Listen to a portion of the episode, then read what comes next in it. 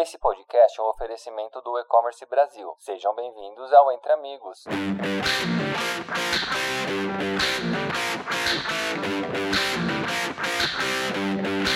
Olá pessoal, sou Álvaro, sou head de produto na frente de Growth da Trustbox, que é uma empresa do Reclame Aqui. E estou aqui hoje com o meu grande amigo é, Rafael é, da M-Labs, que veio aqui para a gente poder bater um papo bem legal sobre, sobre review. Então, Rafael, é, vem nesse bate-papo, se apresenta e vamos lá que vai ser bem legal hoje aqui. Bora lá, Álvaro. Pô, prazer enorme estar aqui com você, batendo esse papo. Um assunto que eu sou super entusiasta, para que todo mundo tenha consciência de colocar aí a história dos reviews e as avaliações né, dos consumidores na sua estratégia em ambiente digital. Hoje a gente vai falar de três tópicos aqui bem interessantes. O primeiro deles é sobre o impacto né, do review, das avaliações na jornada do cliente. Em segundo lugar, a gente vai falar sobre o impacto do review na taxa de conversão, que é a parte mais importante de todas, né? E por fim, a gente vai falar sobre a gravidade gravidade dos reviews fakes. Como fugir desse problema? Realmente, temos muitos reviews fakes, isso é um problema que a gente vai discutir aqui hoje, né, Álvaro?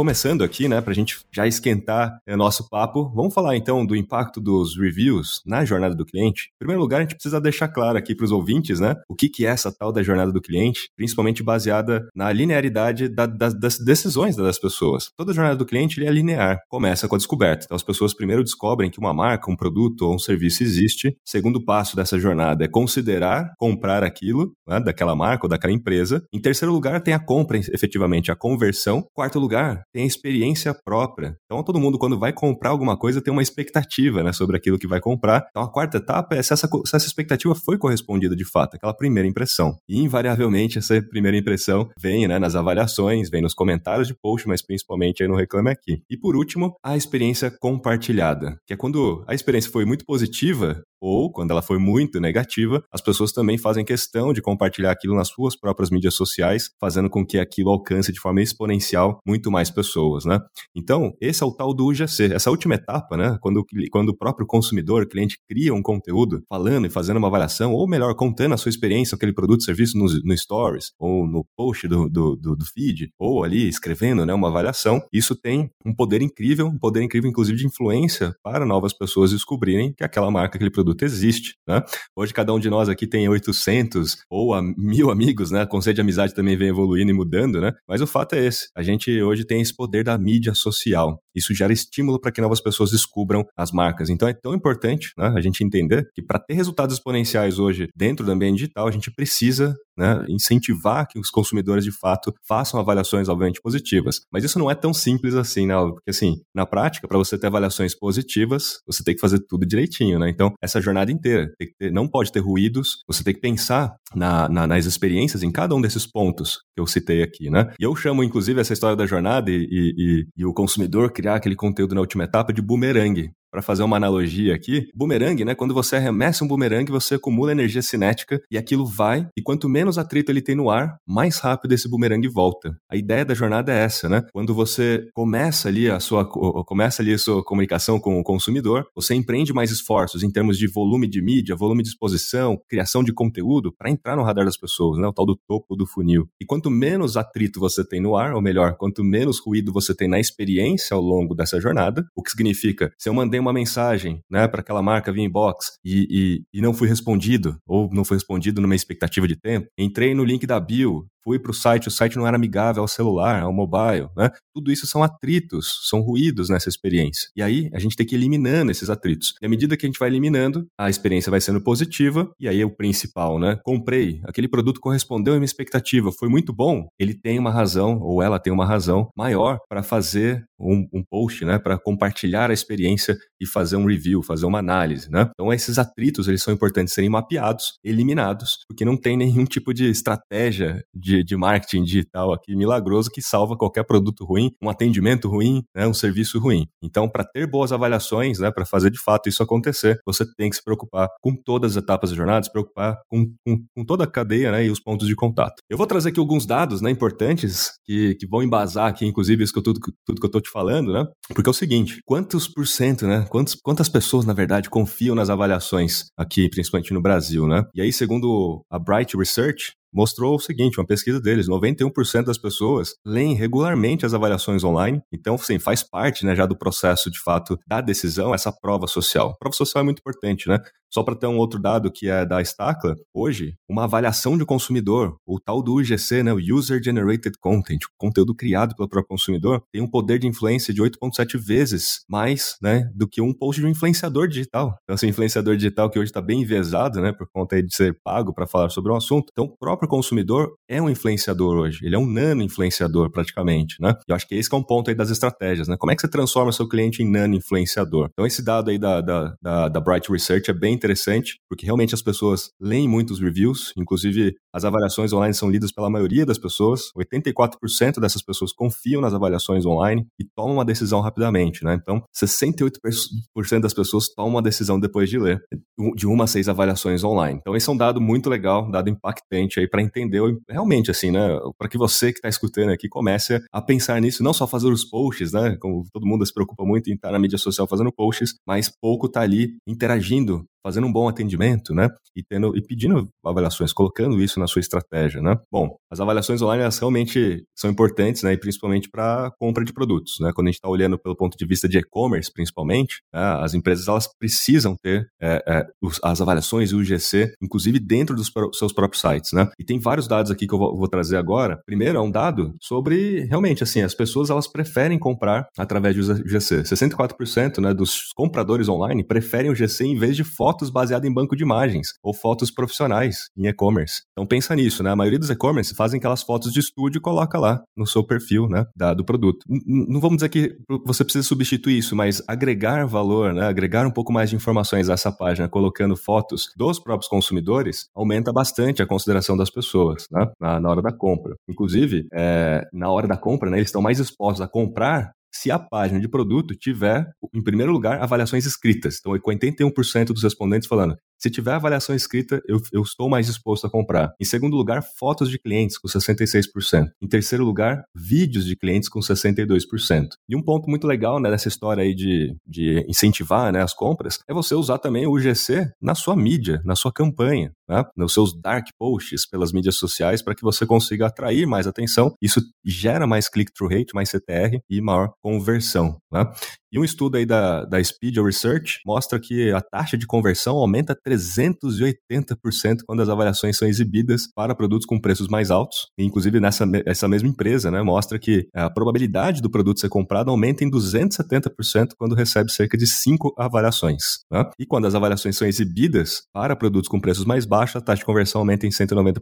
Quem não quer aumentar aí em 380%, de 190% a 380%, né, a, a sua taxa de conversão? Então, assim, gente, tem que pensar nisso, né? E as avaliações estão presentes em todos os lugares. Então, o Google Meu Negócio também é uma fonte muito importante, né? Um canal hoje é extremamente importante porque as pessoas usam os buscadores, né? Em primeiro lugar, devo falar o seguinte, né? Hoje muitas, muitas pessoas né, já vêm usando em primeira instância as plataformas de mídias sociais para procurar informações sobre um, um, produto, uma marca ou serviço, né? E olham os comentários, né? E vai ver o que, que estão falando, né? Os influenciadores, os consumidores. Em segundo lugar, os buscadores. Em terceiro lugar, os sites mesmo de avaliação, inclusive como o próprio Reclame Aqui. Mas o buscador em si, como o Google, né? Mostra no Google Meu Negócio as avaliações ali, direto diretamente, né? Então, sobre, é, de acordo com uma, com uma empresa chamada Dixa, 97% dos clientes dizem que as avaliações influenciam sua decisão de compra e, portanto, né, o gerenciamento aí das avaliações lá no Google Meu Negócio tem que ser uma prioridade, porque ele aparece ali já né, muito na cara ali quando a gente fala de buscadores, que é o segundo maior fonte, né? Então tem que se preocupar com isso, tem que responder, inclusive, às críticas, né? Não dá para tentar só é, viver das avaliações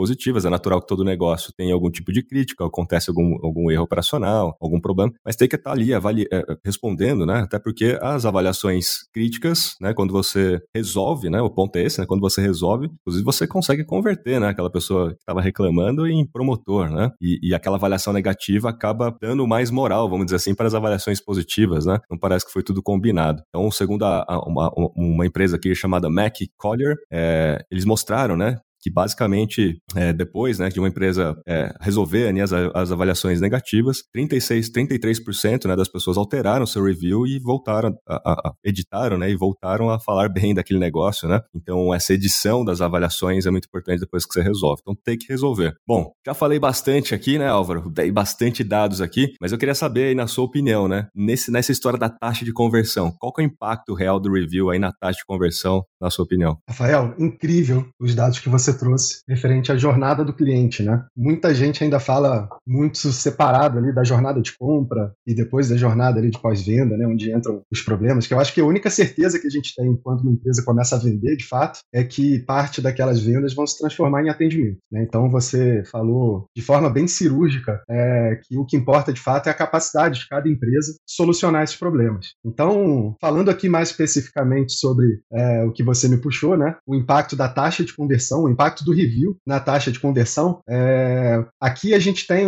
um, diversas informações extremamente importantes para mercados, principalmente ali em e-commerce e mercados também estabelecimentos físicos, né, quando se fala ali em Google My Business principalmente, né, e e, algumas perguntas vêm à nossa mente ali. Então, qual que é o impacto, de fato, que cada estrela, né, quando a gente pensa ali naquelas caixinhas onde a gente tem de 0 a, a 5 estrelas é, no review, né, no, no, na relação ali do consumidor é, se, se, se, posicionando com a experiência dele na, na compra, é, qual é o impacto de cada estrela dessa reputação é, que tem no seu negócio? Né? Então, você vai lá, investe em mídia, faz todo um planejamento de marketing, é, atrai aquelas, aqueles consumidores a partir de uma campanha e aqueles consumidores eles passam pela jornada, que você muito bem explicou ali no início. E um dos pontos dessa jornada está especificamente passando pela leitura do review. Né? Então, hoje, naturalmente, as pessoas ali, a gente já, já viu na pesquisa em que 97%, 91%, das, 91 das pessoas leem o review antes da tomada de decisão de compra. É, de fato, é, esse ponto ele é decisor na, na, na tomada de decisão do consumidor, é, que vai impactar na capacidade e na taxa de conversão ali, né, de quantas pessoas entraram dentro de um ambiente, impactados por uma campanha, é, vão passar para a próxima etapa desse funil a partir da leitura ali dos reviews. Então, uma pergunta que fica bem latente na cabeça de de todo mundo é legal. Qual, qual o impacto que esse review causa na taxa de conversão, né? E o quanto de incremento de receita uma empresa pode ter a cada degrau conquistado na reputação é, nessa relação com o review, né? É, então, com uma estrela, um produto ou um negócio com uma estrela, qual que é o impacto que causa? Quando essa empresa consegue alcançar duas, três, quatro e a nota máxima de cinco estrelas ali no review, em cada etapa dessa,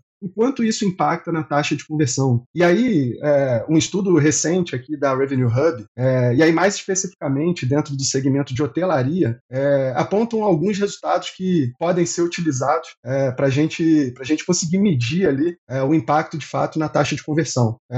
Só para dar um contexto geral aqui, é, quando você faz um investimento ali de 10 mil reais, aquilo gera um tráfego, né? aquilo gera uma quantidade de pessoas interessadas em consumir o teu negócio. E dentro de uma jornada você tem várias etapas, e dentro delas, como a gente falou aqui, entra a parte de taxa de conversão, né? No, no, na primeira etapa do carrinho, e a, aquele consumidor passa a ter o contato né? com pesquisas de review, com pesquisas sobre o produto, e ele vai tomando ali ao longo do caminho uma decisão de compra. E quando ele chega é, na leitura do produto, e quando ele chega na leitura do, do review, ele é, essa jornada ela acaba tendo algumas fricções de acordo com a quantidade, né, com a, a, a capacidade, com a nota de review que aquele produto ou aquela empresa tem. Então, nesse estudo foi identificado alguns números que eu vou tentar ser bem didático aqui para todo mundo entender. É, uma empresa que tem um produto que tem um review de 3.7 estrelas, ou seja, passou ali de 3 estrelinhas, a, a taxa de conversão média oferida é de 2,7% de conversão, ou seja, 2,7% de todas as pessoas que viram um produto com 3 estrelas, aquele 3 e um pouquinho a mais, é,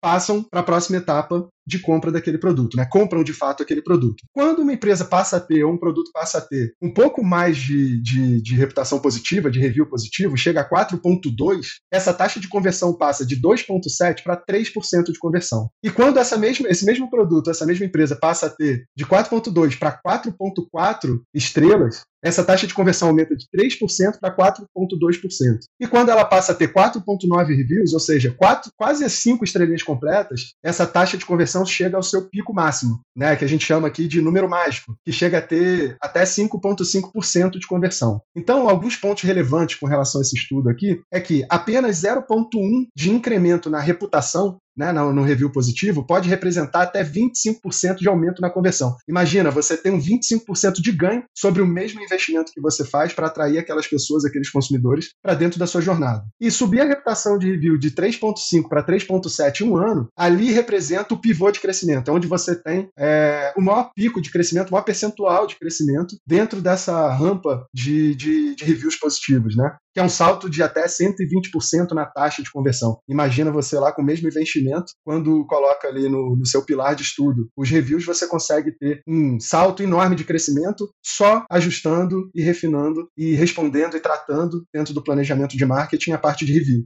nem sempre são aqueles refinamentos de mídia ou de canal. E de fato aqui a gente quer mostrar que o review impacta e muito nas taxas de conversão dentro de uma jornada. E manter 4.9 de reputação pode te dar o um número mágico de conversão, né? Então 4.9 ele representa ali o melhor ganho de conversão dentro dessa jornada. E uma curiosidade é que o Rafael falou um pouco lá sobre é, chegar a 5, né, ter nota 5 ali de review positivo como sendo o ápice, mas que nesse estudo, as empresas que mantêm todos os produtos e a própria empresa com a nota 5 sempre, gera uma desconfiança no consumidor, né, fazendo com que essa conversão de 4.9 ela caia um pouco. Então o 5 nem sempre é melhor do que o 4.9 nesse caso. Isso é um número, é, é, gera bastante curiosidade. E aqui eu venho até com uma provocação, né? E aí, a gente vai passar a tratar os problemas e se relacionar com o consumidor de forma assertiva dentro dos canais como o Reclame Aqui, ou vai ficar reclamando com o time de marketing que está com baixa performance nas mídias e nas campanhas, né? É, e aí, brincadeiras à parte, né? Eu espero que todo mundo tenha compreendido a relevância de ter o review como pilar importante dentro do planejamento de marketing digital off. Né? E aí, dentro desse, dentro desse cenário e nessa compreensão, eu queria puxar o Rafael agora para um assunto que, que, que, é bastante grave e que, e que a gente fala né, hoje cada vez mais em tona, que é a parte do review fake, né? E como a gente pode fugir desse problema aqui. Rafael, é, Caramba, fala um pouquinho sobre esse tema, cara. Não, acho que você tocou num ponto que, para mim, assim, foi surpreendente, né? O 4.9 é melhor do que o 5. E, e isso é, é, muito legal porque a gente passa a entender a veracidade, né? a autenticidade daqueles reviews, né? Porque, pô, não existe empresa perfeita, não existe produto perfeito, né? Sempre tem algum probleminha. Então a gente desconfia quando é bom demais, né? E aí a gente começa a entender, né? Por que, que a gente tem que se preocupar também em combater os reviews fakes porque na prática tem muita empresa aí que é, contrata né, gente massa crítica para ficar fazendo avaliações positivas, bom, não dá, né? Então, ao mesmo tempo que também pode acontecer o contrário, né, Álvaro? alguém, de repente, contratar um monte de gente para ficar falando mal do concorrente, né? Então, dessa mesma forma, é um perigo. Então, a gente tem que tomar esse cuidado. Eu vou contar um caso aqui de uma empresa global, não vamos citar os nomes aqui, mas foi um exemplo de caso gravíssimo aí em 2021 e, e, e praticamente houve um vazamento de dados online, né? Expôs aí uma rede formada por mais de 200 mil pessoas que eram contratadas por essa empresa, né? Para publicar comentários com avaliações falsas, né? De produtos aí dentro dessa, de, de produtos dessa empresa aí. E a, a, moeda de troca era, era, era o próprio produto, né? As mercadorias grátis. Era basicamente permuta ali. Você ganha o produto para falar bem né, do, do, do, meu produto por aí. Então, de acordo com essas, de acordo com a informação, as informações do site da Safety Detectives, eles expuseram né, essa, esse vazamento. E essa base de dados ela ficou exposta pelo menos do dia 1 até o dia 6 de março de 2021. E aí, obviamente, os caras tomaram conhecimento disso e voltaram a, a torná-la inacessível então foi um período aí crítico quando a gente fala de vazamento de dados, né? Hoje em dia, até com relação ao LGPD, é um negócio crítico, mas ainda mais nisso, né? E um levantamento conduzido aí pela Fake Spot constatou que 42%, ou seja, 302 milhões das 720 milhões de reviews de produtos vendidos por essa empresa, né, no qual estava pagando essas 200 mil pessoas,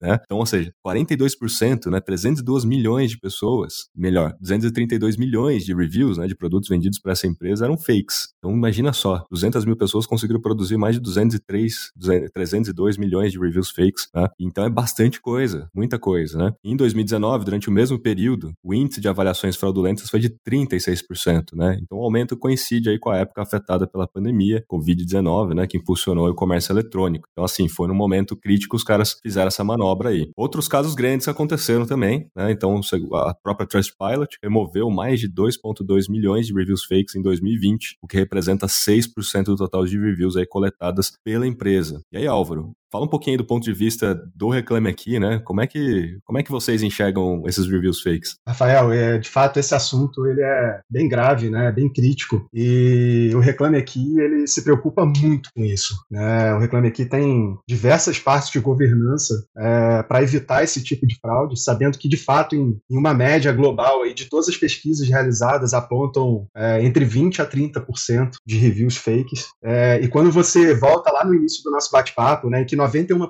91 das pessoas confiam e utilizam review para tomar decisão de compra, é, isso é muito grave. Né? A gente pode estar tá tomando a decisão de comprar um produto com base em uma história falsa ali. Isso, de fato, leva a muito, muitos prejuízos é, dentro do mercado. É, em uma pesquisa realizada pelo Reclame Aqui, é, com os consumidores, uma pesquisa interna do Reclame Aqui, é, que foi feita com 21 mil consumidores é, pelo Reclame Aqui, 25% dos reviews foram identificados que podem ser falsos, né? Porque dentro dessa pesquisa, os consumidores responderam em que em algum momento já fizeram uma avaliação sem comprar de fato o produto ou serviço, né? E, e dentro dessas 25% de consumidores, 55% deles, ou seja, metade, né, 10 mil pessoas nesse, nesse conjunto de pesquisa, é, já publicaram elogio e críticas falsos. Então, assim, imagina, né? Dentro dessa pesquisa, obviamente respeitando a, o anonimato desses, dessas pessoas pesquisadas, mas de fato as pessoas ali respondem que já fizeram, que já, já, já foram o consumidor que publicou ali um review fake, ou estimulado, ou é, como você falou ali, em troca de um produto gratuito para fazer uma avaliação, enfim. Infelizmente, isso é algo que circula aí no mercado, algo que as empresas, principalmente, devem ter responsabilidade é, é, para cuidar desse assunto, para não deixar que esse assunto cresça e trabalhar para que isso seja sanado a 0%.